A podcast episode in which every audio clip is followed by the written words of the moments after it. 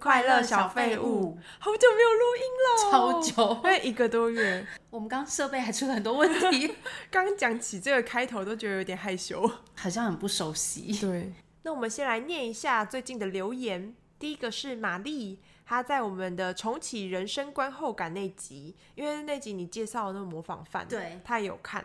她说她不常看警探片，但模仿犯阿公那边她看的时候也是小傻眼呢。不过他想的是，一般不是在太平间之类的认尸吗？怎么会把阿公带来现场啦？他是觉得阿公很可怜，是不是？就是受到冲击。对，他说有心脏病怎么办？好残忍。而不过撇除一些小 bug，后面剧情一直翻转，还是很好看呢。变态杀人犯 N O H 是什么意思？哦，就是他的名字。哦，嗯、演技也炸裂，气了，好可惜。他写超多的，对，他写超多的，很多人跟我讲后面很好看，嗯，但我没办法接受。那你会想要去知道他后面剧情吗？不想。为什么？如果是我看了前面，你说大家一直都很好看，什么反转之类的，对不对？因为我跟你说，我觉得这种反转的剧情，你要是没有自己看，你听别人讲就没那么好看的。你就是要自己沉浸在那个剧情，然后觉得说，竟然是这样，然后又在转了，然后就是你知道有这种惊喜的感觉。你看片也很严格哎。如果是我看了前面一点，然后我就气了，但是我还是在意这部剧，我就会去上网找说它的剧情翻转是怎样，哦、然后 ending 快转看吗？对啊，我就看那种什么五分钟看完的那种，哦、或者是直接看他后面到底发生什么事情。因为我其实不是很在意这个细节了，就是这部剧对于我来说、嗯，但是我还是想要知道他后面到底多好看，怎样反转？对，因为我觉得太冲击了，觉得太 太失望震惊了，极度失望。对。同一集模仿犯有一个听众是叫莎莎，他留言说，原来是台词的问题，我每次都觉得台剧有点别扭，但不知道是哪里不对劲。就我们那次分享说他把。小孩说儿童嘛，对，对，嗯，就是这种的，很哎、欸，我觉得这样讲起来是不是演员也很为难？因为他们可能在演戏的时候不知道为什么就要这样讲话，但他们私底下应该也不是这样讲话的吧？那为什么不能改呢？我不知道哎、欸，为什么他们演戏的时候就要这样说、嗯？所以我觉得中文其实也是一个蛮奇妙的语言哦，对、啊，很容易尴尬。然后还有一个我们的听众是 N，他留言说，我们就是在讲那个小美人鱼。Ariel 找黑人演员来演的这件事情，然后他说，就像花木兰是中国女孩的故事，如果找白人来演，就会蛮不符合原著的背景。或许黑人角色的话，就应该可以有自己的原创故事。所以他支持我那时候说，那个小美人鱼应该要有原创。如果他是用原创的故事的话，就 OK，对不对？对啊，那时候我给他取了个什么名字？小美人鱼，呃，什么海妖的哦。我之前在想，如果小美人鱼找一个华人来演，你会不会生气？我也会生气，我也会生气。对啊，就不是。哎、欸，等一下，小美人鱼原著，我记得他是红发，还是丹麦人吗？那如果他找了一个很正的华人来演，你觉得有被接受吗？不正的问题呀、啊，他就是形象不符啊。嗯，那那时候《哈利波特》里面的章丘他是华人，你有没有觉得有点开心？可是张秋本来就是华人啊，你在说什么？我那时候觉得说，怎么不再找更漂亮一点的？有人说，嗯，外国人的审美原来是这样啊。呃、啊外国人就觉得要中国人的特色就是眼睛细长，对，细长，对、啊，不能眼睛圆圆的，大脸，不觉得吗？不是我说的。还有之前我分享日本旅游那集，我说手机的西瓜卡不能现金储值，结果我在。日本工作的朋友跟我说，手机版的这个西瓜卡可以去 Seven 储值，所以其实是可以用现金储值的，不一定要用你绑定的信用卡。对对对，嗯、就是你在 Seven 可以用手机感应 BB，，然后付现给他加到里面。解释需要说明一下。好，然后还有一个呃留言，哎，这也是 N 留的哎，他说谢谢念了我的留言。哦，然后他分享他喜欢各类型的影片，恐怖片还没看到真的恐怖的，只有血腥。然后荤腥不忌，只要是好故事都爱看，谢谢推荐。嗯，我觉得你录了这个 podcast 以后，收获了很多跟你一样喜欢看恐怖片的 同志们。因为我跟你说，你曾经跟我讲过说，到底有没有人喜欢听我分享这些？我真的有怀疑我自己。我有想过说，我真的可以一直分享一些恐怖片吗？因为毕竟我觉得恐怖片啊，是血腥的这些暴力的东西比较冷门嘛。哦，是比较冷门。哦，我觉得喜欢看的人就是那些特定的族群。嗯、对，我觉得不敢看的人是占大多数、哦。真的吗？对啊。为什么每年鬼片要一直出？因为就是那些特定的族群会去看啊。就是 你们这个客群很死忠，对，肯定去，对，就是如果真的是要有看起来很厉害或者是感觉很恐怖的恐怖片，我们一定会去看，哦，就像母婴市场一样，哦，对对，就是就是他们的 TA 嘛，对，死忠粉丝不会跑掉，没错。可是我们这种人蛮少的，所以我真的有怀疑过自己，但是这个我们的听众 N 他就留言鼓励我，让我就肯定了我的分享，很 谢谢他。然后再来下一个是 Jeremy Lin，他在我推荐的那个动画叫做《我推的孩子》，哦，好老舌哦。他说一开始以为是写芯片，脑中有小孩子被推下车站的画面，笑死。的确是蛮直观的，会这么觉得。哦，你说 把它推下去啊？对啊，因为这个中文没有意思哎、啊，我真的觉得他的中文。翻不出来它的意思，嗯、就是真的要会日文才可以懂，它是双关语，对不对？而且我觉得是不是要看剧情才懂？哦、因为像你看，我会日文，我没看剧情的话，我看那个日文的片名，我也不知道他在说什么。你还没看？我还没看。哦，那就是因为它有双关语埋在里面，一个就是呃，就像中文说哦，我推这部剧，哦、就是这种推的意思。嗯、然后其实他的留言也有讲对，因为它里面就真的真的有。推下去这个这件事情，哦、对啊，所以他很双关语。哦，最后一个留言是我们聊三铁的那一集，有一个 KK 零九八三，他留在我们的 IG 上面，他说恭喜我怀孕，然后这集的分享很有感，有时运动就是这样，三 K、五 K、十 K、半马、全马到三铁，最后加入跑团和一群志同道合的朋友，嗯、往同一个目标前进或超越自己，真的是一个很不错的感觉。嗯、他说是恭喜 Yui 怀孕。对啦，哦，因为我用我的第一人称在念。哎，我看到的时候很惊讶，哎，我以为就是收听我们的听众都是偏废的。你之前还跟我说，我们真的要聊这个主题吗？我觉得我们的听众好像不会有人对运动有兴趣。我觉得很主观的认为大家都跟我一样，直接 diss 对运动有兴趣的人。就他回的超详细，他就是呀，他就是我的心路历程哎，因为我也是从就是短短的，然后慢慢就最后跑到三点，但是我没有跑全马啦，他还跑全马哎，你怎么知道他要跑？就是他这边写一个历程，感觉是不是他自己经历过的？哦，oh. 对啊，就是每一个里程碑，你这样达到的时候，你都会觉得很有成就感。嗯嗯，再度冷漠无感。我只是看到他写这么详细的时候，蛮惊讶的。哦，oh, 对啊，我觉得找到同号很不错。对啊，你可以唤醒就是这些边缘人。我们没有录音的期间，你是不是去了一趟日本？没错，因为我现在怀孕嘛，我就抱着这辈子可能。大概 近期不会再去日本的那种心情。哦、对哈，因为你生出来大概两年，年吧。哎，可是你知道婴儿好像你说不用机票钱吗？对对对。可是带婴儿出门很累耶。你知道是多大以前吗？是两岁，好像两岁。哦。真的哦。嗯。哦，那不错哎。可是他没有自己的位置哦。我突然想到，我最近出国啊，我就真的有看到，比如说经济舱第一排那个逃生门区位置稍微大一点，对不对？看到一个妈妈身上。背一个又抱一个，就两个，竟然有办法？对啊，因为你现在一讲，我脑中有这个画面，表示非常印象深刻。那他就是只要付一个人的机票钱。可是我也可以理解有多辛苦，很累啊，抱着两个，然后等于没有办法好好的出国。对，而且小孩子的东西真的超级多。哦嗯、你想，你要带推车，都是一些大型的东西。我刚刚想到唯一一个好处，就是在飞机上的时候不会冷。什么？这是什么烂好处？因为婴儿盖毯子就好了。婴儿体温很高啊，感觉是很热哎、欸。我那时候去找我朋友，然后他刚生宝宝，他宝宝就狂流汗，然后我已经冷到就发抖，开冷气又。婴儿好像很怕热。对啊，还有吹电风扇呢、欸。你说你朋友是不是都冷到穿很厚？对，然后睡觉就是都盖那种羽绒被，然后宝宝就一直流汗。怀孕的女生也是，就是到后期也会很怕热，嗯、因为肚子里面有一个很高温的东西。哦，火球，就是一个火球。对。那你这次去了，嗯、感觉怎么样？哎、欸，我这次去日本之后，我就更加笃定，觉得我应该，就算小孩两岁，我可能都不会带他去日本了。我觉得日本不是一个对。妈妈跟小孩很友善的城市，哎，比如说什么？第一就是地铁的。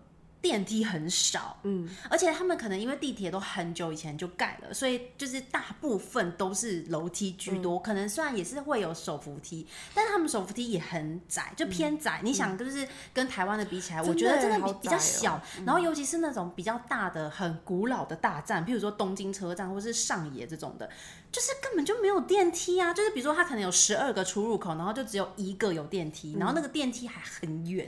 我记得每一次去日本搭电车的时候，最辛苦的就是提那个行李箱，然后走楼梯。对，因为你常常一定就是没有电梯，也没有手扶梯，然后你就要扛这么重的东西。对。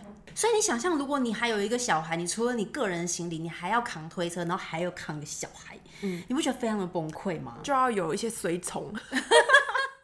像我这次去日本，我就发现他们的妈妈好像很少带着小孩搭大众交通工具，就是你看一般地铁都是上班族或是年轻人居多，基本上很难得可以看到那种推婴儿车的妈妈。哎、欸，那可如果在路上看到推婴儿车的妈妈，都是怎么出门的？很多哎、欸，会不会坐计程车或开车啊？哦，贵妇们。有一个那个日本朋友跟我说过，日本人他们其实会觉得，就是如果你是有需求的人，然后你上了地铁。你希望人家让不爱做给你做这件事情，是造成别人的麻烦，因为他们觉得说，假设今天我脚受伤好了，我拄拐杖，你为什么还硬要搭地铁？那你就是来搭地铁，你就硬要在那边叫人家让座给你，你明明就是一个不适合搭地铁的状态，那你就坐计程车。我觉得，可是我觉得很不友善。我觉得这是日本独有的一种文化。对，因为他们就是不喜欢给别人造成困扰，他们永远都觉得很不好意思，然后我是不是麻烦到你的这种。是文化情节，我是不懂。对啊，然后我就问我日本朋友说：“那如果这个人很穷，他没有钱可以坐计程车，然后他刚好有脚受伤了？”然后我朋友就说：“就不要出门。”哦，对，我刚刚真想到这个，他一定会叫他不要出门。他总是有笑，他一定会说：“那你就不配活在这个世界上。”真的很难以想象，日本人很严格，或者是说：“那你就衰啊，你只能承受这一切。”对，所以他们对于比如说孕妇、老人，或者是推婴儿车的妈妈，也是一样的想法。他们地铁人都很多嘛，然后你就在那个时间点你要上车，但他一定要让你，因为你又推一台婴儿车，或你又带一个小孩，他们就会觉得你造成别人的困扰。你就这样子带一个小孩出门，你为什么要坐地铁？就是这种心态，他说会有、欸。不过我觉得这种事实的放在台湾的话是蛮好的哦，因为你就是看那个民族文化嘛。那如果这个地方都很常会麻烦到周围的人，然后就觉得说。哇，这个想法真棒！对啦，对，可是因为日本已经非常的自律了，嗯、然后他们如果在极度的强调说你为什么要麻烦别人的时候，就变得有一点没有同理心。对，像日本他们不是也很忌讳在车厢大声讲电话吗？嗯、但是台湾的阿北们都把自己在看的那个偶像剧声音放出来。哎，对啊。所以那时候很多观光客在日本的时候，不是都有讲说哦，台湾人、大陆人很没品吗？哦，现在大陆人比较少，所以可能没品的就是台湾人啦。但是你知道一个比比对吗？哎、欸，可是我觉得在台湾可能大家有习惯这么做，但是去日本还这么做的台湾人就是偏白目。因为你到一个国家，你总要了解一下他们的民族性吧。就算你没有会当地语言也无所谓，你要上网查一下。像比如说，你如果去中东国家，然后可能你需要包起来的地方，你又不包，你还硬是踩人家地雷，不是就是很不尊重当地文化吗？嗯，对，不对？嗯，这样被人家说没水准是刚好而已。所以你有被讲吗？我当然没有，我很有水准，我很自律。我跟你说，我都站着，我都不期待别人让座给我坐。哦。你知道我要出发前，我老公就说，因为台湾不是搭捷运有那个孕妇的吊牌吗？嗯、他就说日本有没有这种东西？如果我们是旅客，你可以领吗？我就说不要想了，我们也要领那个。他说，那你带台湾的那个图示就是是共通的嘛？就是因为他那个图案就是孕妇这样子，没有共通哦，没有国际共用。然后我老公觉得说日本人看到那个图案可能也会觉得我是孕妇，我就说不要，我才不要带那个，日本人会觉得我很麻烦。你干嘛被洗脑啊？出发前就没有抱任何期待，所以你从来都没有，就是一直站着，这一趟都没有被让座，没有，是不是你身材维持的太好了？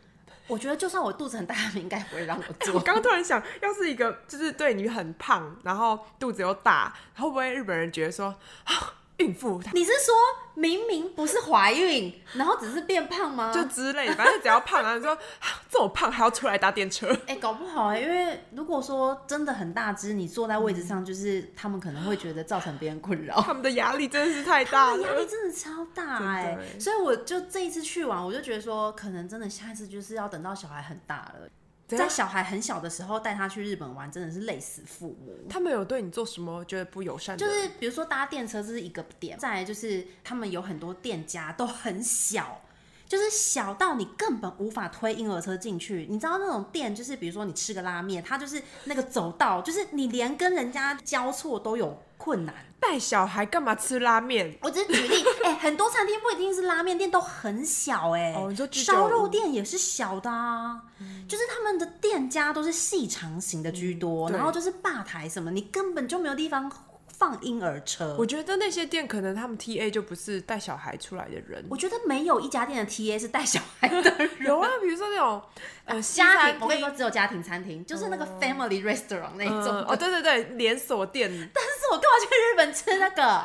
哦，你是说以观光客的角度？对啊。可是他们的店家就不是给观光客啊，比如说像这样子就是上班族什么的。可是你能想象你生了小孩子？假日要带小孩出去吃饭，你只能去吃家庭餐厅吗？所以他们就不会带小孩去吃这些啊。如果要去吃烧肉，就会把小孩放在家里，就给别人。啊、没有人帮你雇怎么办？就叫外送，送那烧肉上门。反正我觉得就是各种不友善啦，我觉得非常不方便。那台湾有比较友善吗？有吧，台湾餐厅至少就比较大了吧。嗯、而且我看台湾很多餐厅都会提供那个儿童座椅，哎。哦，对。对啊，嗯、反正我就觉得带小孩去日本好像很不好玩啦，又很累。可以带小孩去迪士尼啊。迪士尼感觉也累爆哎！你想你在那边排那些游乐设施的时候，他就在那边不耐烦，然后一直跟你说：“妈妈还要等多久？”我觉得带小孩去哪里都不是很轻松哎。迪士尼大一点再去，等到他可以排队，嗯、他可以等待有耐心的时候，嗯、因为我觉得真的太辛苦。嗯、还有我这次去日本，我就发现。他们变得很国际化，哎，哎，他们很喜欢讲英文呢，我很惊讶。Oh, 嗯、我记得以前去日本的时候，只要被他们知道我会说日文，他们都会有一种我得救了的那种感觉，嗯、然后他就会大肆的跟你讲日文，对不对？嗯、但这次不是哎，我真的觉得非常的困惑，是因为我日文变差吗？Oh, 因为我们两个都是日文系的，然后也在日本留学过，所以日文算是。比英文流畅，一定是比英文好。嗯嗯、我觉得非常匪夷所思的是，通常我的开头都是日文，嗯、然后他知道我会说日文，他也会用日文回我，但他们都在某一个时间点就会切换成英文，我就觉得为什么？因为我们前面的沟通都没有问题，又不是说我听不懂你在说什么，或者是我们好像表达的有障碍，明明就是很顺畅。你知道，我就是去住清井泽的一间高级的饭店，因为他是。有自己的餐厅，那里面的一个服务生，他就是感觉英文蛮好的，因为他 比较 这么感觉他金发吗？那个地方是高级的饭店，oh. 所以我觉得里面可能会接待很多外国人。嗯，一开始我就直接用日文跟他聊，虽然说可能是日本人客套，他也用日文说你的日文讲的好好哦，你在哪里学的什么的。结果要点餐的时候，他忽然问我说：“What would you like for dinner？” 我说什么？为什么？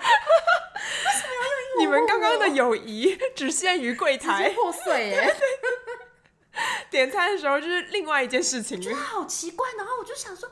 他这样子反而让我很困扰，因为我要切换，嗯、你知道吗？还是他练很久？他们讲说啊，终于有机会可以练习了。你说他想要练习？对啊，他背那个英文菜单背了很久，他还拿英文菜单给我。嗯、可是其实我很想跟他说，我想看日文的，嗯、因为其实我觉得英文菜单没有比较好看，啊。哎、欸，真的，我觉得对台湾人来说，日文菜单比较好直观的懂，因为我们还有汉字可以看呢，啊，就可以看那个字，就大概知道哦鱼或者是什么。对。可是如果都是英文的话，一片英文，你就是找一些单字，你可能会的。哎、欸，但是说到这个。我想到，我这次去日本还发现有一点，以前其实就有一点感觉，就是他们非常喜欢用外来语，嗯、他们用外来语会有一种比较高尚或高级的感觉嘛，哦、对，所以比较高级的餐厅，他们可能 menu 都是。外来语，但是我这次去，我发现就是他们更严重了。以前可能就是法文、英文这样，对不对？他们现在还有什么德文，然后或者是意大利文，他们也都硬要用成外来语。我跟你说，那 menu 根本就看不懂，哦、我完全不知道我要点什么东西耶。嗯、然后我回来之后，我就跟一个我日文非常非常好，就是很像日本人的朋友讲这件事，他就跟我说，其实他的日本朋友也都看不懂 menu 写 真的假的？是哦，对，因为那个就不是一个很。嗯普遍的，比如说英文或是平常会用到的法文这种菜单，嗯、就是根本就你根本不知道你在点什么，直接装高尚这样子。然后到什么餐厅都有英文菜单，以前不是这么常有英文菜单的哦，嗯、现在是几乎三分之二都有英文菜单。那所以其实算是对大家来说其实算是蛮好的，就是更国际化。如果不懂日文的话，对啦，嗯，因为我发现他们英文也变好，嗯、但我就很挫折，你知道吗？嗯、就想说什么？为什么不跟我说日文？之前分享我搭那个请台列车，我有说我就是坐错别人的房间嘛。对，一进来那个人，我明明就跟他讲日文，然后他发现我的日文好像没有这么流利了，以后他马上自动切换成英文，然后跟我讲非常快。然后我想说，天哪，就是他在讲什么？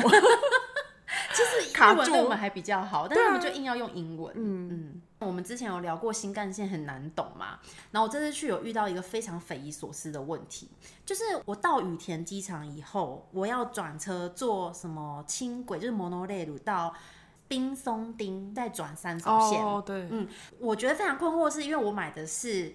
周游券，周游券本来就可以坐到冰松町的那一班车，所以我就是直接放我的周游券进去那个闸门口。结果我出站的时候，他一样是放那张券没有错，可是我一出站，我到另外一个站内，就是我直接可以搭三手线。嗯、就我一出站，他不用再进一个站，他是直接出站以后就是有很多什么三手线啊，然后什么线什么线这样子，你就选一个你要搭的月台上。结果我搭到我要到的那一站之后。我有一个闸门口要出站，可是我我不知道我要怎么刷，啊，你懂我意思吗？因为我根本就没有入站，没刷，付了先付了前面的票了。对，我用那个周游券搭的，可是周游券其实是不能搭三手线的。对，可是我竟然直接出站就进了三手线的月台，嗯，然后我就觉得非常困惑，我不敢就乱刷嘛，我就到那个。咨询的地方描述给他听，我要怎么刷这样，然后他就感觉非常不想跟我解释，他就说哦，就从这个门出去就好了。那要用哪一张卡？没有啊，就不用用卡啊，就是从那个门出去，哦、就是从那个就是他们站务员的门，哦、就很像我们捷运不是有那个会开门给你走出去吗？那这样等于是你从滨松町做一个免费，对，没有钱呢。对，可是我就觉得为什么我不懂？他们这个工作态度很棒哎，他们真的很奇怪，很随便哎。而且其实我又有点挫折，就觉得说你可不可以跟我解释？我好像知道，你想要知道答案。我日文不好，所以不想跟我多说吗？他只是不想工作而已。他说好烦哦，又来一个观光客，赶快让他走。等于说我不用钱呢？对啊。但是为什么会有这样的设计？我真的觉得很难以理解。对啊，这到底要怎么出去？嗯，完全不懂。而且还有一个我觉得印象很深的是，他们很少很少触碰式的刷卡机。哦，oh, 因为我一度面临就是现金不够用的窘境，因为你的信用卡刷不过，是不是？我的信用卡不知道为什么晶片怎么了，就是他们都读不到，而且我就想问，现在是二零二三年。还有谁在用刷晶片的信用卡？而且那个要签名的，你知道吗？哦，很复古哎，插进那个信用卡机，他们都用那种。对，几乎。那你在台湾那张卡是可以插进那个机器的吗？没有，在台湾不需要插，台湾都是哔一下就好啦。哦，因为台湾都是感应的。已经不知道什么时候开始都用感应的嘞。他们的西瓜都可以用手机感应的，为什么他们的信用卡机不可以用感应的？对啊，蛮奇妙的。我觉得他们很这一点很落后嘛，我是觉得很傻眼。他还在那边用纸本签名，我就觉得我的天哪！这是几百年前我打工的时候，在帮客人刷卡的时候叫客人签名。对啊，现在都免签了。现在都免签，而且你就直接刷一下，就哔一下就过了，啊嗯。那边有 Apple Pay 吗？如果他的卡机是不能感应的，你也无法用 Apple Pay。对，因为它就是那个机器没有这个功能，对，没有这个功能。的确，它就是只能插卡，超级奇怪。真的耶！我现在回想起来，的确是，嗯。你那时候。差一点回不了东京的时候，也是在车站没有办法买票嘛？是不是就是因为信用卡也无法读取？我用机器插卡，它就是读不到，然后我就去那个绿色小窗口，也是插卡 就读到了，就读到了，都是插卡。说到这个，我想到一件事，就是因为我们在日本购物满。呃，五千日币可以退税，可是我就会一直忘记这件事情。嗯、但是它有一些店会分退税柜台跟就一般结账柜台，但我常常忘记我要退税。我那一笔消费，我就是到一般结账柜台。然后我前面有说他们都是那种插卡嘛，但是很多都会失败，因为我想说东京至少是个都市，再多就给他试试看。所以我就在那个柜台，我就给他我的信用卡，让他读取我的晶片，就插进去看看，再试一次，就是碰碰运气。结果他就过了，然后我还内心沾沾自喜，想说太好了，我就不用花现金，因为我现金快没了嘛。结果刷完之后我们要走，才发现说，哎、欸，我忘了退税。那你知道退税要怎样吗？你要把这一笔交易先刷退以后，他再重新帮你结账，然后重新结账的时候再帮你退税。嗯、但是我要刷退的时候，再也没有卡机读得到我信用卡的芯片。同一台呢？我跟你说，日本人真的很奇怪，他就跟你说。我要退货，就只能在这一个柜台。我就是这一个柜台的这个卡机才可以退货，Only 哈，对耶，对，所以这个意思就是说，只有那一台，可能它就是它的系统是有更新过的，比如说二零二二点一，然后其他都是二零一九，等于那笔你就没有退税。没有，我跟你说，日本人就是虽然他们这个方面的安排真的很奇怪，但是他们非常有服务的精神。嗯。他们就是想方设法的帮我去到处借卡机，就是插他们的退税柜台的电脑。哦，就是看能不能读。虽然他们有分区域，但是在退税柜台的话，就可以每一台让你试。就是他就去帮我试，但是你还是不能回去你本来的那一个机器试。没错，然后就没有半台卡机，还是没有。就最后他们就决定，他们不帮我取消这一笔交易，嗯，但是他们就直接帮我算，就是我要刷退多少钱，退现金给我。哦，就是等于说我还是刷了这么多钱，但是那个税金的部分，他就是直接给我现金。他也是有拿我的护照去。登录什么的，oh. 他有做。我在想，他可能是候补，就是可能用纸本的方式之类。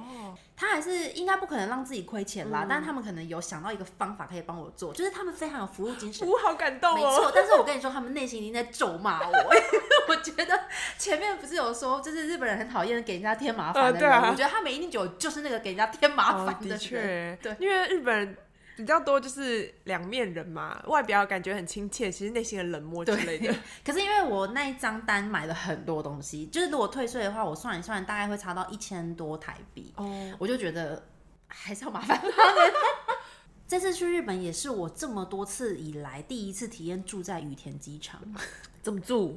我住在那个他们的胶囊饭店。哇，好酷哦！其实不算饭店啊，旅馆，旅馆在机场里面吗？在机场里面。好酷哦！你看看这种大浴场，就是跟大家一起洗澡的，在机场里面洗澡。对，他在机场里面，但是他是在国内航班的航下，所以我隔天早上，因为我是坐非常早的飞机，我在五点多就要去 check in，所以我是还要再搭接驳车到国外线的航下。哦，对，就很有趣。胶囊旅馆我没有住过哎，我觉得你无法哎，为什么？我觉得它床很硬。可是我喜欢狭窄的地方。哦，狭窄我觉得 OK，而且其实蛮干净的。可是我觉得重点是它床太硬了，因为它隔音不好，所以你会一直听到旁边的人的声音。哎呦，好恶心哦！什么拖行李啊，或者是 没有，它有分男女啦。哦，你想到什么声音？那所以胶囊是一人一间吗？一人一个空间，可是他那一个房间里面可能会放二十个连在一起的胶囊，所以你跟你旁边，比如说我们中间就是隔一个板。哦，木板。你知道那种他们的平价旅馆的那种厕所的那种材质吗？就是你敲塑胶塑胶的那种感觉，对对对对，哇，这么廉价哦！对，就是会有听到旁边人的人声音。可是如果只能躺着的一个空间，好小哎，有点太小了。它就是大概是单人加大的空间，像棺材那样吗？哎，其实我觉得那个空间不会到很小哎，我可以站起来。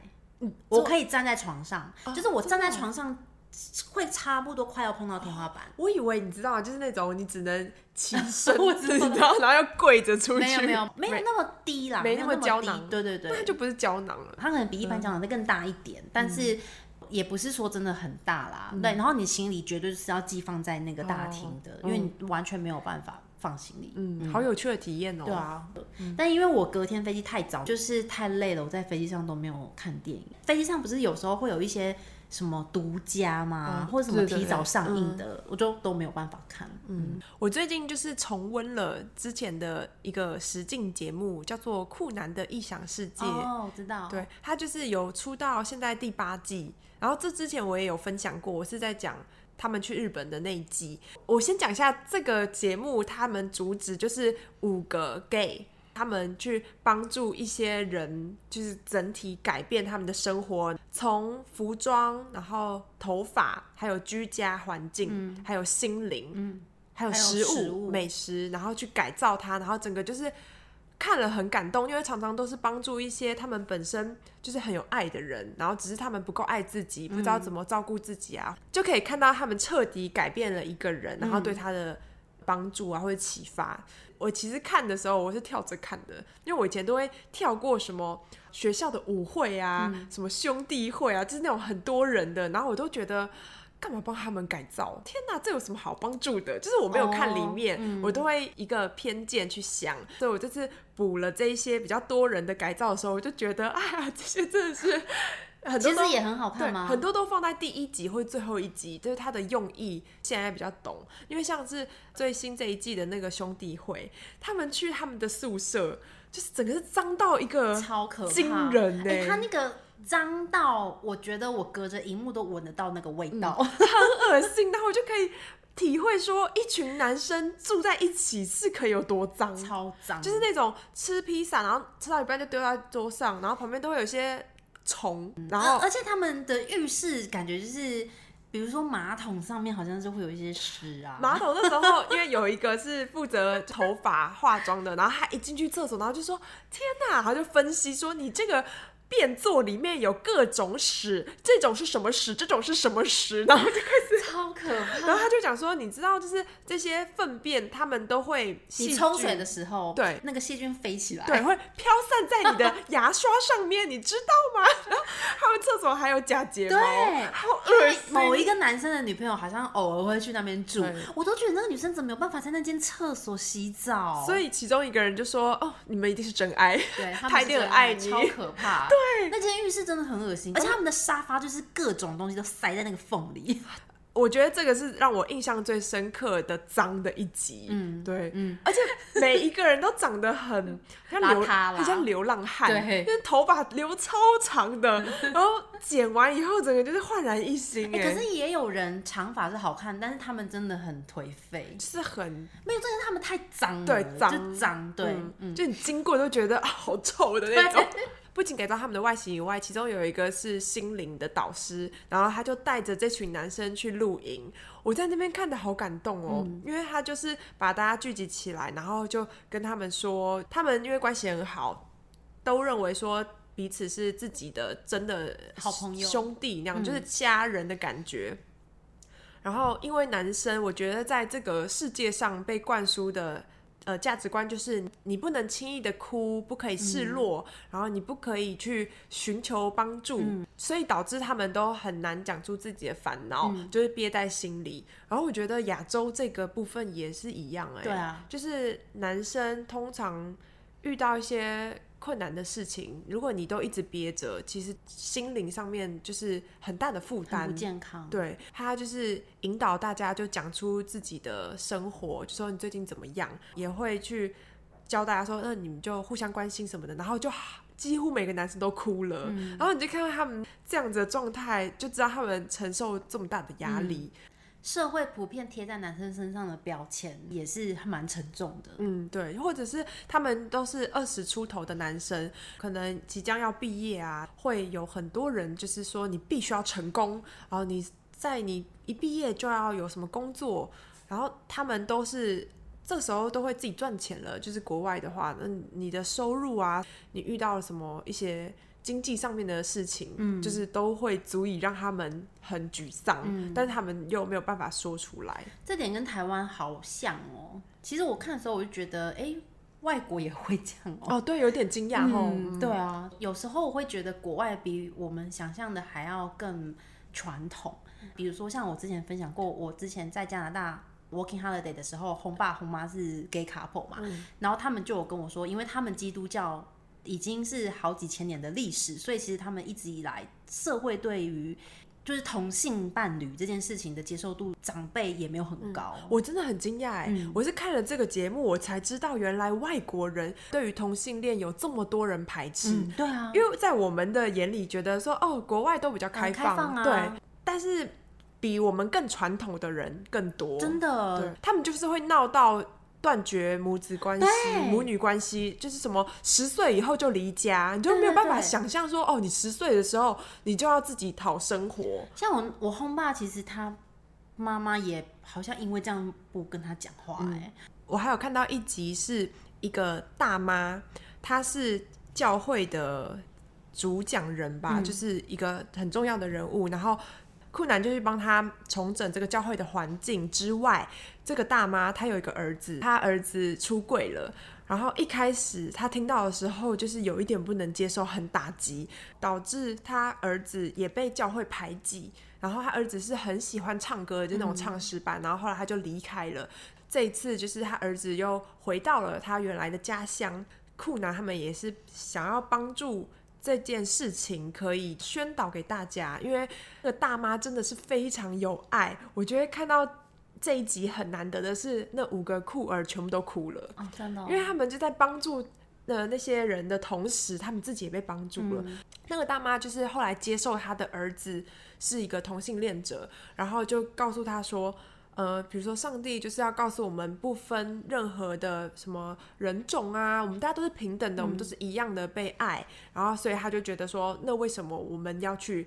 因为性向不同就把你排除，对，就就不能爱你嘞。啊、他在里面就一直有称赞每一个人，就说，嗯，比如说你有很纯洁的心啊，然后怎么样，然后什么的，然后就是，我就觉得，因为酷男他们也经历过这些，就是得到大家认同或者不认同的过程，嗯、所以以他们去开导别人的时候，你都会觉得他们更有同理心。这个时候，他们反而被疗愈。你就会觉得哇，这个互相的过程真的很感动。嗯，嗯，嗯，然后有时候讲话也蛮好笑。里面有一个是弄头发，然后他就是长发又留个大胡子，然后常常会穿高跟鞋，对，然后他真的很好笑，很好笑。最新的这一季是第八季了，对，哦，超多集的，他好像还有巴西耶，就是他就是有一些番外特别篇，对不对？嗯，我还没有看番外的，嗯，对，很多集啦，对，可以慢慢看。好，那你有看了什么好看的？我就是看了很多，然后我想要先来推荐一个，就是我非常喜欢的科技讽刺的影集，就是《黑镜》。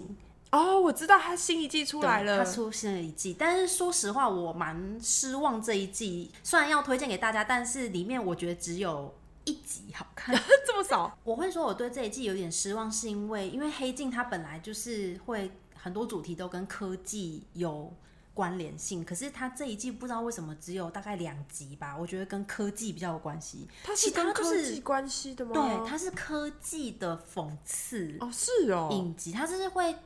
反讽科技带给人类的一些负面影响啊，或者是知道哎，所以它是科幻，它偏科幻的。比如说什么 AI 变成类似啊，哦、它会有各种设定，很有趣哦。前面几季里面有一集我印象很深刻的是，他就在讲说他的世界观里面，这个科技已经高级到说，他可以把摄影机装在我们的眼球里面。所以比如说我们今天经历的这一切，我在晚上睡觉前，我都可以全部拿出来复习。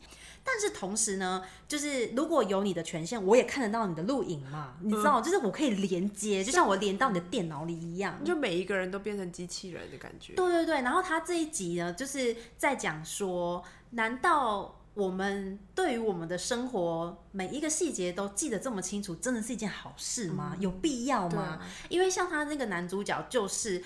因为一个什么样的情形，然后连到他老婆的记忆体里面，发现外遇，对，他就发现他老婆外遇，好厉害啊，没错，反正就一连串，然后造成他婚姻上面的一些冲突啊、摩擦，对，因为其实那个外遇其实也不是说怎，就是不是真的很认真的外遇，你知道吗？有的时候就是精灵精神出轨，人生中有时候需要善意的谎言，或者是你对你再怎么亲密的人，有的时候保持一些。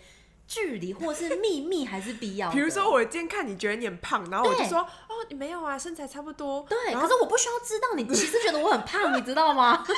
然后比如说你回家，你就跟你妈说，哎，我今天看到优衣，我觉得优衣变胖好多。然后我就连连到你的记忆体里面，我就看到这一段记忆。那这样大家都不能说唯心之论了。对啊，所以可是就不必要，根本就没有必要。这样子变得很像大家都有读心术的意思哎。对，如果我有你的权限的话，我就可以连进去。反正它就是类似都是在讲跟科技比较有关的。最新的这一季其实大概只有两集是跟科技有关系的。然后我今天要推荐的是第三集，我觉得第三集真的是非常发人省思的一个剧情设定。等一下，我想问，嗯，可怕吗？我可以看吗？嗯，不可怕，不可怕。可是我记得第一季我不敢看呢、欸，呃，因为你的点我有时候抓不到。为什么？不可怕是因为它没有鬼，也没有血腥哦，没有，可是。我不知道你，因为它有一些氛围是恐怖的。哦，那你现在推荐的这第三集，我可以看吗？这一集是比较沉闷的。Oh. 今天要推荐的这一集呢，叫做《在海的另一边》，它的那个剧情设定非常有趣。它就是在讲说，我们现在很多在执行任务的太空人，坐着太空船到太空以后，他可能就要执行任务三五年，他都没有办法回地球嘛，他就会跟家人分开，对不对？但是他在这个世界观里面，他就是在描述有一种科技，这个太空人他在。太空中的太空船的时候，他就可以躺在一个船舱里面，然后他的意识就是会连回地球的一个机器人，复制人，对，复制人，但但是他是机器人，就是比如说做的跟我一模一样，嗯、但其实他是机器，然后他可以连他的意志就。就是变成说，他完全的感觉自己回到地球，嗯、然后他的家人或朋友也会觉得，哎、欸，就是我，比如说我就是 Yui，可是其实我的肉体在太空船，嗯、就是借一个身体，没错，但是你的灵魂可以在那边，对，对对，那你灵魂可以同时出现吗？就是不行，因为我在太空船连的时候，我的太空船的肉体状态是睡觉的，哦，是睡眠。那这样他完全没有睡觉的时间呢？他在这个太空船里睡的时候，他就要去那边。可是他的肉体可以获得休息，我用他的精神脑袋没办法休息啊，精神脑袋没办法，这样会疯掉哎。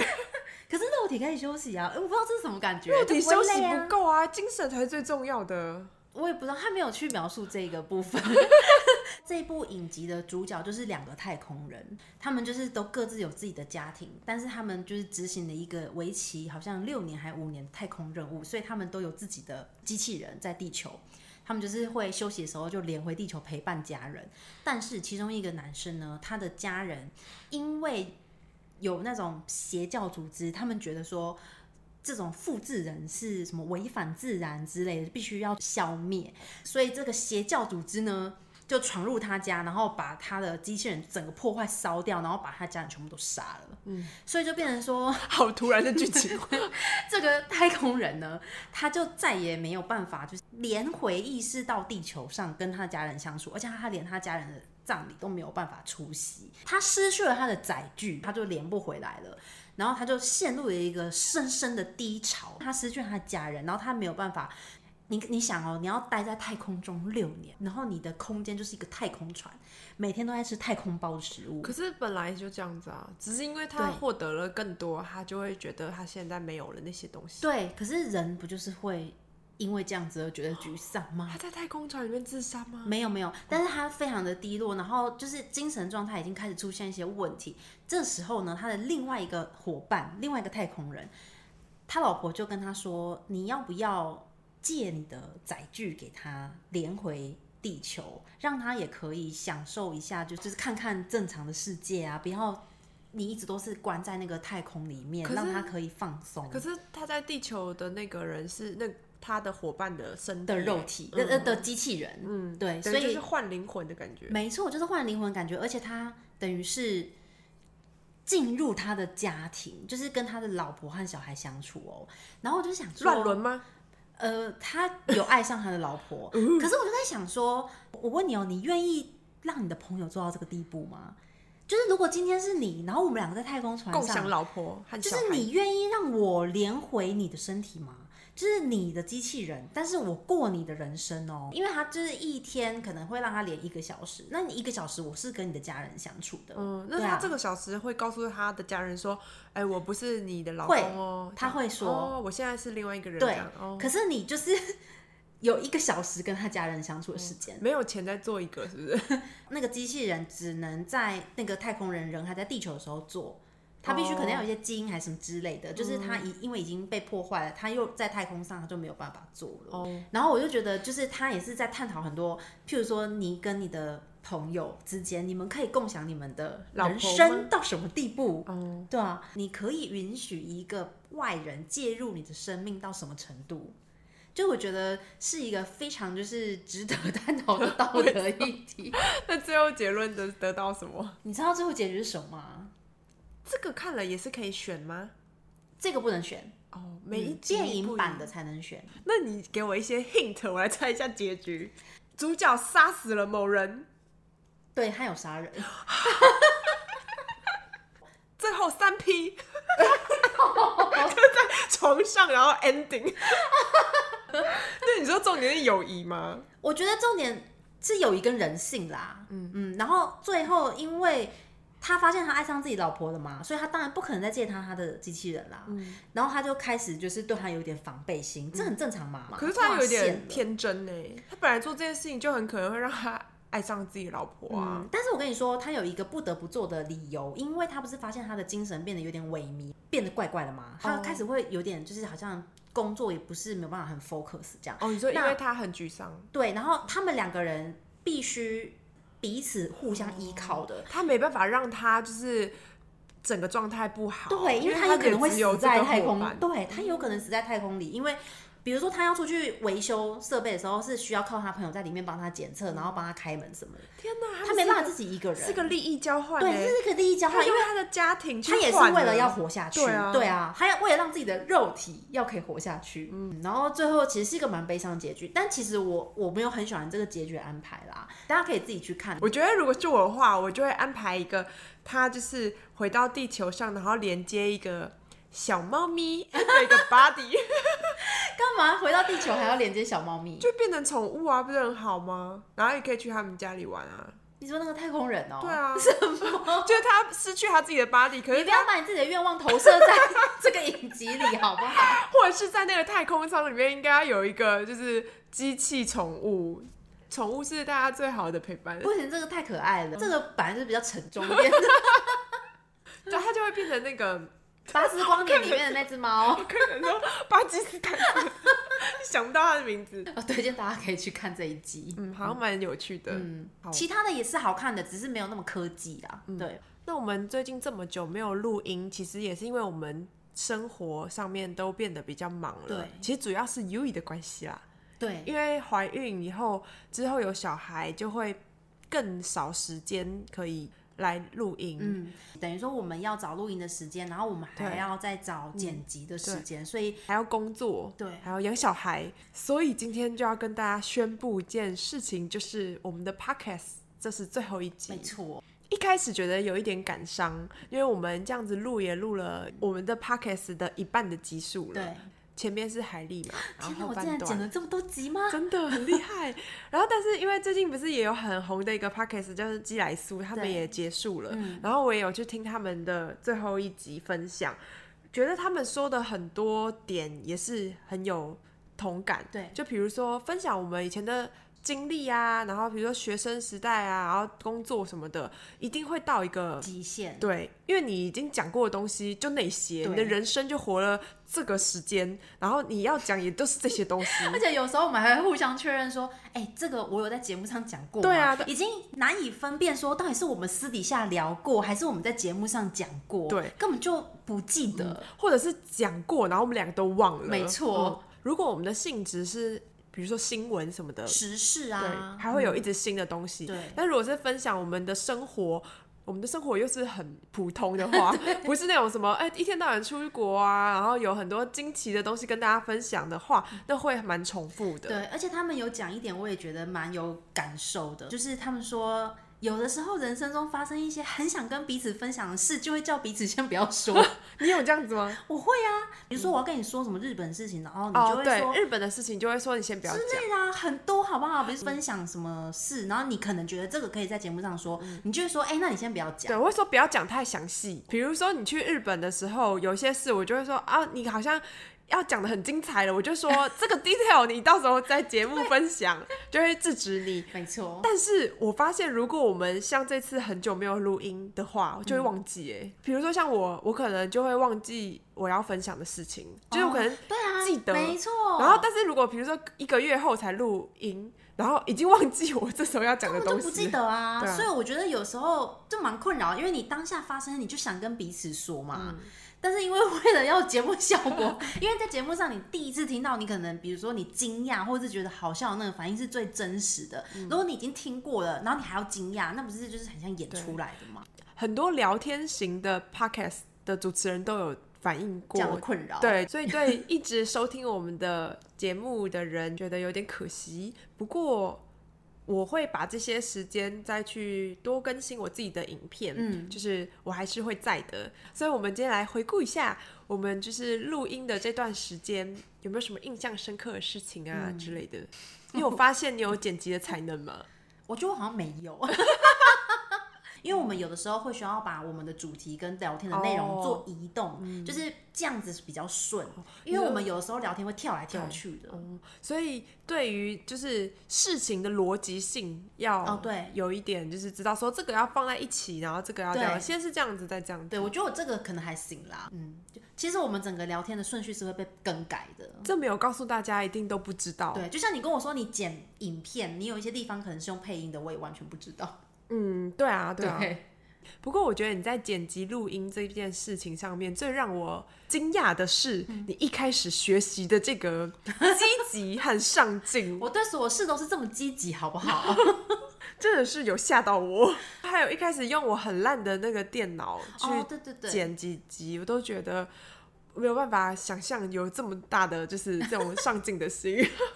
录了 podcast 之后，认真觉得自己的词汇量很少。哎、欸，有时候我都会觉得，比如说我看了一部电影或者是影集，然后满满的感想想要分享给别人知道，好像私底下聊天都可以讲的很好，但其实是因为私底下聊天很多赘词跟废话，私底下聊天可能也没有办法形容的很好啊。我觉得好像你哪来的这种想法？觉得吗？自己形容的很好，你都说我跟你讲很好看，很好吃，不会说哦丝滑哦，然后什么哦，谁会听人家说这很丝滑？可是如果你拍影片，你就不能说嗯，这个很好吃，嗯，很好吃。对，没错，我觉得这真的是有录了 podcast 以后才发现，我的天哪，就是我完全找不到可以形容这部片带给我的感受的词，就没办法表达这部片有多好看。对，我懂哎，就是书看太少。书看很多的人就会有很多丰富的词汇。对，真的。我觉得有一个印象很深的，就是我们因为录 Podcast 以后有一次吵架。哪一次？吵不止一次。你指的是哪一次？因为我们现在长大了以后，我们的相处上面基本上都没有什么在吵架。嗯，对啊。因为我们都是理性的大人了嘛，就是会直接讲出来。嗯、但是因为录 Podcast，我们就是有。亲密的接触，而且平常 对，平常就是吃喝玩乐，跟好像是一起工作，对。这样有点像一起工作的感觉，嗯、因为就等于是呃，我们要一起完成一件事情啊，对。我们都有自己的想法，讨论的过程就会有一些摩擦，嗯、就是一开始剪辑的时候，我们还没有很多共识，对，比如说有些地方我觉得太大声或什么的，可是。我问的方法会觉得我已经笃定了，比如说这个音量你是不是没有调大声？哦，对对对，对然后我就觉得我被你误会，对，然后 Yui 就会很 反应激烈，因为我可能一直以来可能都是这样讲话，可是就是你的个性比较正义凛然，你知道，就是你好像会觉得啊，你是误会我了吗？或者什么？哦、我，我没有，对，你为什么要直接说？肯定，据说你是不是没有调大声？对，对应该要问说你有调整这个音量吗？或者是说这是你调过的声音吗？就是你不用那么客气，没有关系。可是也可以问说，哎、欸，你这个有调过了吗？这样，因为那时候我记得刚剪没多久，就的确很多功能我不熟悉，所以那时候你的问法会让我觉得你好像是觉得我不会用，嗯、就是我我不知道怎么调，所以我没调。嗯、对对对，对，但是这是一个误会啦，我没有带，就你没那个意思，我没带批评的意思，只是我听起来就是这样。我已经是蛮肯定的了，但是我的问法就是直接这样讲出来，它会让你觉得有点不爽。否定我的，对，我明明做了，但只是可能我没有做的很足够。对对对，对。然后你其实只要告诉我说，你这个地方应该要再调多一点。但是不是直接告诉我说，哎，你是没调，类似这样子，反正就是小事情，但是就是沟通的态度方式。对，嗯。而且我发现啊，一起录 podcast 以后，有一个感受很强烈的地方，就是工作真的是不要用文字沟通，哎，哦，要打电话，对，或者是面对面，因为我觉得文字有的时候真的很容易让人家误会，哎，就是你可能你口气没那个意思。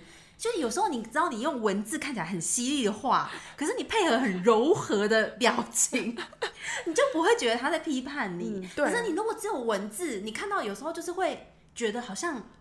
不舒服。那我如果传语音给你的话，我超讨厌听人家语音讯息。语音，语音没有办法拉速度，你知道吗？就是他如果是说他录了六十秒，你要从第一秒听到六十秒，你不能直接拉到最后重点。你拉他不会快速，他会直接没声音，对不对？对，我超讨厌。我也不喜欢语音。如果有人传语音的时候，我都觉得哦，就是会翻一个大白眼，然后想说。我还是少跟这人传讯息。如果他很长话短说就算了，可是如果他是那种语音的过程，他还会嗯呃，就是那个那种就是很多这种跟你说，喜欢传语音的人通常都是会讲的很长，你知道吗？所以那时候我记得我们沟通上面前几次，你真的有爆气，你就是传了很多很多字，然后告诉我说你很不喜欢。这样子的态度什么的，就是这样的表达方式。然后你真的很生气，然后我那时候记得我吓到了，我就马上打电话给你，哦、对对对，然后跟你说，哦，我不是这个意思，因为我喜欢用电话沟通。如果在有那个争执的时候，这样子你才可以真的听出对方的想法、嗯、或者是语气，你这样的解释也比较清楚。对。有打电话真的有比较好的，对，啊嗯、对，建议大家如果有遇到一些 工作上的事要沟通的事，就直接打电话才是最清楚的。对，文字真的太容易造成对方生气。对，嗯，刚开始在磨合上面真的是需要花一点时间，真的耶，嗯、而且没有一起做，就真的永远不会知道。我我永远不知道，因为当朋友是一回事啊，朋友永远都是。分享彼此的烦恼、开心的事，这样子而已。嗯、你不会想要去跟朋友讲那么认真、严肃的工作方面的事。的 所以，我们录了 podcast 以后，我们又更亲密了。对啊，嗯、其实我们更熟了。我又想说，如果我们之后节目停掉，应该会变得比较少见面。嗯，我们会不会变得很不熟？我觉得好的感情一定都要经历过吵架，嗯，像是爱情好像也是有点像，就等于是沟通啦。对啊，你们有不一样的地方，然后你们去化解，这样子你们的感情才会更稳固，嗯、也会更了解对方的想法。而且吵一吵，然后还可以回来当朋友或者是恋人的话，那代表你们对是可以。透过沟通，然后彼此磨合的嘛，因为有的人吵一吵，可能就当成朋友了，对，嗯、那可能就真的就是不适合，嗯，对，然后也要了解对方的个性。比如说，你跟我说好，我已经不在意了，或是没有再生气了，我就会认真觉得是这样，哦、是这样吧？对啊，嗯，因为如果我在不爽，我就会跟你说。对，因为是很呛的内心，他不爽就说我现在不爽。而且我跟你说，你现在就是，我现在也学习啊，我就会有时候我们的聊天，其实我觉得，因为之前我们在那个人类图那一集有分享说，我是比较疗愈系的那个对微玻璃的投射者，然后又也是生产者，再加上他是天蝎座，他就是主观。没错，他就是对，就是对，错就是错。然后我们有在讨论一些事情，比如说恋爱观或什么时候，然后因为就会非常的强烈，就觉得说你不是这样子觉得吗？然后我的想法有时候会处于中间，oh. 然后我就会觉得说啊，我们不要再聊下去了，对，因为我觉得有点不爽。然后我就直接告诉优衣说，我们不要聊这个话题了。对对，然后我就会说好。其实这样子很不适用于其他人，因为蛮没有礼貌的。就是我觉得一般人可能没有这么熟，不会讲出来，对啦，不会说我觉得我不是很开心，嗯、或者是我不想讲这个，就是就会不回，对，不会就是特别讲出来说不要聊了，我们 ending。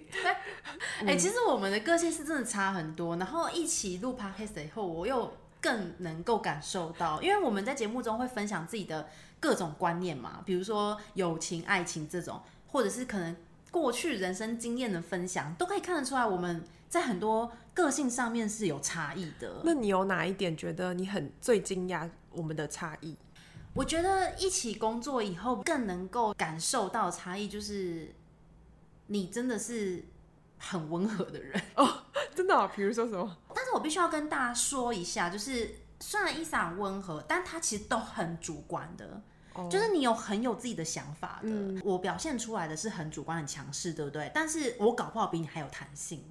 我说的是指，譬如说，说我虽然温和，但很固执。对对对，嗯、你是温和的坚定你你坚定的理念，或者说你觉得就是应该要这样。对。但是我虽然很强势，会直接表达我的想法，但是如果你讲讲讲讲到最后，我是可以调整的。嗯，真的百分之百接受，不是觉得说。委屈的接受，哦、就是我会觉得说，哦，那就改啊。你是说针对那个内容吗？对，各种啦。哦，就是其实你是更固执的。嗯，对。那为什么温和？温和就是你呈现出来的方式，你的沟通很温和。哦、譬如说，可能我很强势的时候，你不会跟我硬碰硬。哦。就是你真的就是会，嗯、你可能会逃走。隔一段时间再已读，或者是直接不读之类。因为有的时候比较强势的朋友可能会真的就吵起来了，嗯、就是会很硬碰硬的那一种。你有强势的朋友吗？有啊，跟我一样，生产者居中心有病。又是天蝎座吗？不是，不，但是就是真的很会表达自己的想法。嗯，一起录 podcast 以后，觉得个性上真的差很多，然后沟通上面需要很替对方想。会觉得说哦，我现在虽然有点不爽你这样讲，但你应该不是这个意思，哦、对不对？对，哇，这真的是要有一些友情的基础哎，还要够了解彼此的个性。如果真的是工作伙伴，可能没办法哎。如果是同事的话，对对啊，所以职场上对同事有不满都是很正常的，对上司不满也很正常。嗯、对，因为不想了解上司、啊，对啊，只想要了解他。那你觉得录了这么多集数里面，对哪一集印象最深刻？我的话就是人类图那一集，嗯，因为我们平常有在聊这个，那但是汇成一整集以后，才可以具体的发现，我们真的是有这么多的不同哦，就是真的聊成一个完整的对比。嗯，嗯，我觉得我印象最深刻的可能是我们一起去冲浪的那一集，哎，哦，我们冲浪有讲一集哦，有啊。我觉得那一集是我们一起去旅行嘛，所以那个录音的过程其实很顺，因为我们才刚玩回来就马上录了，所以印象很深刻。嗯，然后又是一起去体验的经历，所以就是讲起来很有共鸣。哦，讲起来真的很像平常在聊天的感觉。对，没错，就是很自然啊，嗯、就是也不用特别去想说，哎、欸，要怎么讲会表达会比较好。哦，差点要忘记这集，但是这集是我记得。是不是我剪的第一集啊？就是我觉得我剪的没有很好，然后我记得音轨也没调好，就是有双音轨之类的。然后那时候我就问你说，我要不要重剪？因为其实我觉得怎么可以有双音轨？然后我记得你跟我说算了啦，你觉得没关系。你看我在这方面就是很随便，随随和啦、嗯。我想要问一个问题，就是我们彼此给对方三个形容词是什么？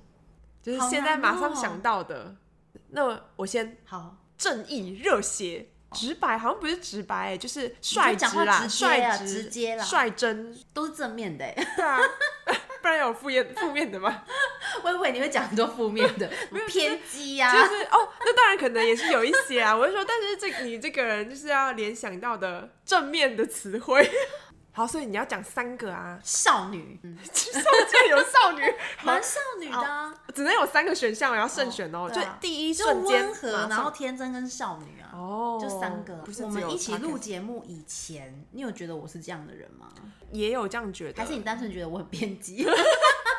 也会觉得，但是没，因为我们以前没有这么熟，可能以前没有办法很明确给三个这样这么明确的形容词。可是现在就更熟了，就可以很笃定的讲出这三个。嗯、就像是你很热血的部分，也很热心。嗯、就是你是，比如说问你什么问题，你是会很认真的回答，哦、对，或者很认真。我有什么帮需求，你会很热热血的，就是帮助。比如说哦，那拿到拿给你吗？还是什么？就是你很很像。一团火，可是也许一般人可能大家都很忙，你问他，他可能不会马上回你，嗯、或者是呃轻描淡写就说哈哈这样之类。可是你都是很认真的回应，或者是说下次拿给你，然后就没下次了。对对对，之类的、嗯。说真的，我不太喜欢人家这样子，因为我宁愿你告诉我说，嗯、呃，比如说我们距离有点远，然后好像不太方便，嗯、因为我都可以接受这样子，可以理解啊，嗯、就距离远，然后要约拿。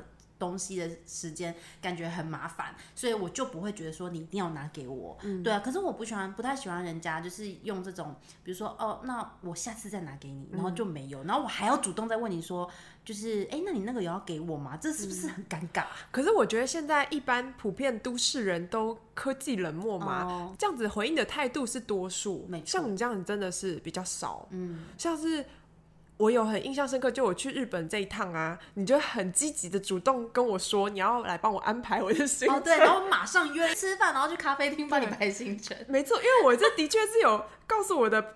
身边朋友说我真的是很苦手这件事情，然后我朋友都问我说：“哎、欸，你现在计划了没？”然后我就说：“还没，还没。” 可能你就是那个唯一看不下去，然后觉得应该要帮助我的人。对，虽然过程我可能会一直就是责备你，有吗？说你为什么会不懂这个？哦，对，对啊，就是你会很不。耐心，对，就说你就这样子排，这不是就很顺吗？反正你就只有这个选择啊。我觉得相比起来，我就是温和许多。你真的超没耐心，就是比如说我买一个那个电车票，然后你就说这个就是你是不是没有看说明书？对，我觉得我就是对自己严格，对别人也严格，严以律己，严以待人。因为我都会觉得，你要问问题之前，你自己要先做功课。严格、哦。然后我就是偏偏那种超级不爱看说明书的人，我拿到任何电器，我就先问了再说。对，我就觉得哦，字好多。然后有时候如果可以问的话，直接得到答案，那我就先问。对对。所以如果我去当那种就是电器售货员的话，我就会骂客人。所以你说明书我看嘛。你不适合当这种销售的。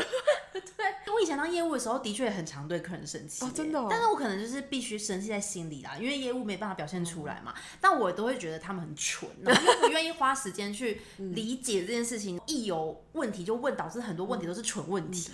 我觉得当业务比较适合有高度同理心的人，对不对？哦、对，就是比如说，嗯，站在他的角度来想，就是其实。这的确是会有问题啊，因为我们以前当业务的时候，我们不适合，我们都很不爽，嗯、觉得说你在那边就是又出什么乱七八糟的主意啊，然后你又啊不签回来合约或什么什么的。可是如果你是一个很有同理心的人的话，你就会知道说，哦，我站在他们公司的盈利角度，的确这个东西就是太贵了，嗯、他们有他们的作业要处理。对，所以我们没有办法当业务。没错，我觉得当业务要么就是很有同理心，要么就是要很放得下。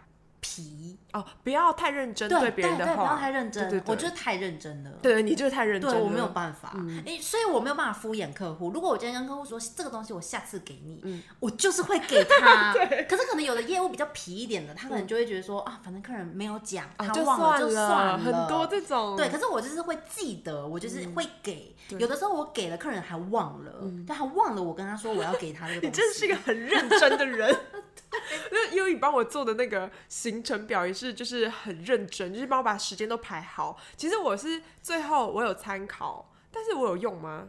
就是大概的路线，就是你会 push 我开始做这件事情。对，因为如果你没有开头的话，我真的不知道什么时候我的那个行程会出来。就是你需要有一个人帮你。给你一个大纲，没有，可是其实我是给你细节，然后你就差不多按照那个流程，对，可以参考一下这样子，对，嗯、就有个方向啦。对对对，嗯、或是就是有赶鸭子上架，说你现在在这边就开始给我看行程哦。对，我说你现在就给我看那个售票的规定。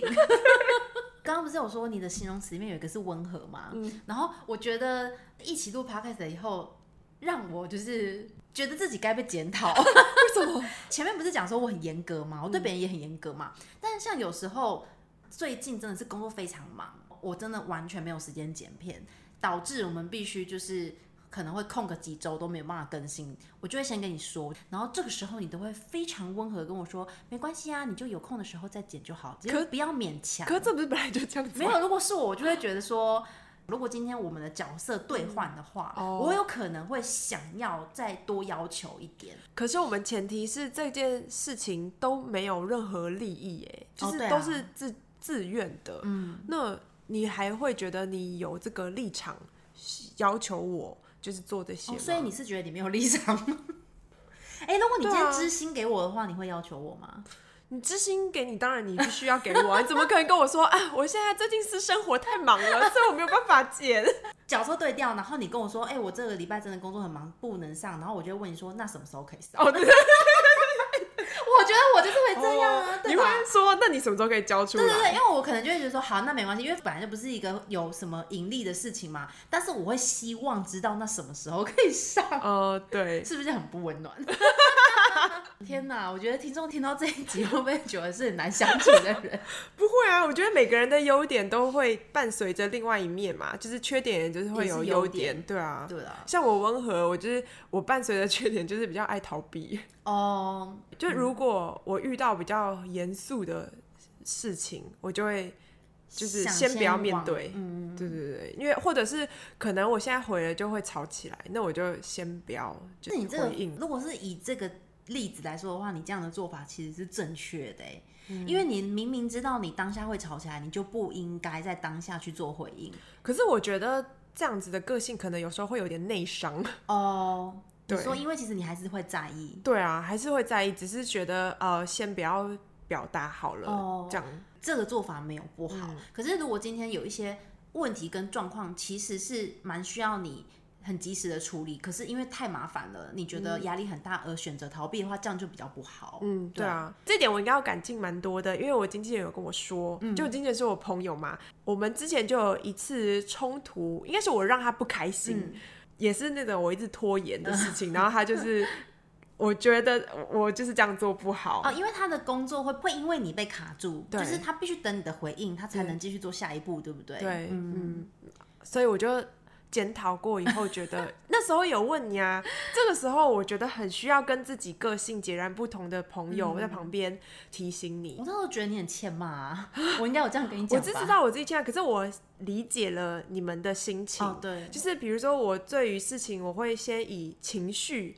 来就是为主去沟通，可是你们会觉得这个就是工作，应该要先把事情处理好，该怎么样就怎么样，就事论事。对，就是你今天要交，还是你交不出来，那你什么时候交？对，而不是说啊，我好烦哦，我好累哦，我做不到，就是这些你听起来都会觉得不好好，就是怎么讲，就你会觉得怎样？就是重点是什么时候可以交？因为我觉得。那些共东西，就是当我们没有在讨论工作的时候，你可以跟我抱怨，你可以跟我发泄。可是我们现在在讲的是你交不出来这个事实，然后你必须告诉我，那下一个交期是什么时候？因为其实我觉得，因为我像 Podcast 是只有我们两个共事，但是其实真正的工作是很多是一环接着一环，环环相扣嘛。如果你今天不告诉我交期，我就没办法回答别人，别人就没办法安排下一步，然后导致所有的事情全部 delay。所以其实我觉得工作上是真的很需要就事论事的。嗯。嗯，如果他是一个就是跟我有点像的话，那可能我们都永远彼此都在逃避，哦、就是案子都签不了。嗯、就是我在那边拖个几天，然后他也拖个几天，然后说哎、欸、怎么样？然后他就说啊过太久了，厂商说过了，我就没办法当直接飞了，对，没办法帮我，所以一定要跟自己个性差比较多的人才会有对。互相帮助。哎、欸，我之前好像跟你讲过，我觉得艺术家都比较偏你这样的个性、欸，哎、嗯，是不是你这样个性的人比较容易有艺？艺术的那个灵感啊？怎样？你说的那比较不理性的人、啊？你说的艺术家是谁？啊我觉得很多都是这样，比如说影片创作者，或者是可能画家或音乐家，做音乐的、写歌的、写词或作曲的、啊。你认识他们吗？不认识，可是可能比如说上节目听他们分享，也是有一些，比如说说自己的经纪人一直敲自己的门，然后把自己挖起来，叫他今天一定要。工作一定要赶快把他歌写完呐、就是这他他可能比如说他就觉得说我没有想要写歌的 feel，对对对，我没有灵感，就这样。可是可是他们可能就是一定就是有要配合的事情嘛，嗯、然后经纪人就会很积极的，就是什么去把他拉起来，叫他赶快写歌，然后跟他说你没有灵感就去找灵感什么的，哦、就觉得说这样的组合感觉很常见。嗯，嗯。对。不过我觉得也是周边也需要一个比较疗愈的人，就是偶尔可以。拍拍。哦，对啊，对啊，就是可能朋友啦，对对对，就是很累的时候也会是需要说啊，那你就休息一下，这样是需要的。对，可是经纪人的角色可能就不适合这样子说，对对，他需要理性的告诉你说你的交期要到了，嗯，因为这样他就是有在做他的工作啊。如果他没有好好做自己的工作，他才会跟你讲说啊，没关系啊，那你就休息，不要做了，没关系。不过你明天要给我，可以将两者兼具吗？这样子你就可以接受吗？可以啊，哦，所以他多一点关心，温和的说出很严厉的话，你就可以哦。没有没有，严厉的话，然后伴随着几句关心，我觉得这样就是最佳。哦，我这个就无法理解，因为我不喜欢工作跟那种情绪放在一起。所以我觉得我们真的是蛮互补的。嗯，我们。今天最后一集，嗯，好欢乐哦，都没有办法哭。对啊，没有很感伤哎。而且其实，如果大家很想要知道你的近况，也可以看你的频道嘛，哦、你会更新你的个人的影片。就是虽然我们 Podcast 就是生活的分享，先暂时停止，对，但是我会把这个时间花在多剪一些放我的 Vlog 啊，嗯、或者是其他的影片，对，然后。也希望大家多多鼓励我，因为我的时间正在努力的挤出来当中。嗯、最后，谢谢大家这段时间的收听。嗯，如果有陪伴到大家，或是鼓励到大家的话，就是都觉得很很开心，很开心。然后希望之后还有机会跟大家，就是再用别的方式，就是聊聊生活。好，那我们那不能说我们下次再见呢？要接什么？那我们有机会再见没有？可以期待我的影片哦。那我们今天的分享到这边。那祝 Yui 可以顺利的生出他的宝宝。好，我努力。那就到这边，拜拜，拜拜。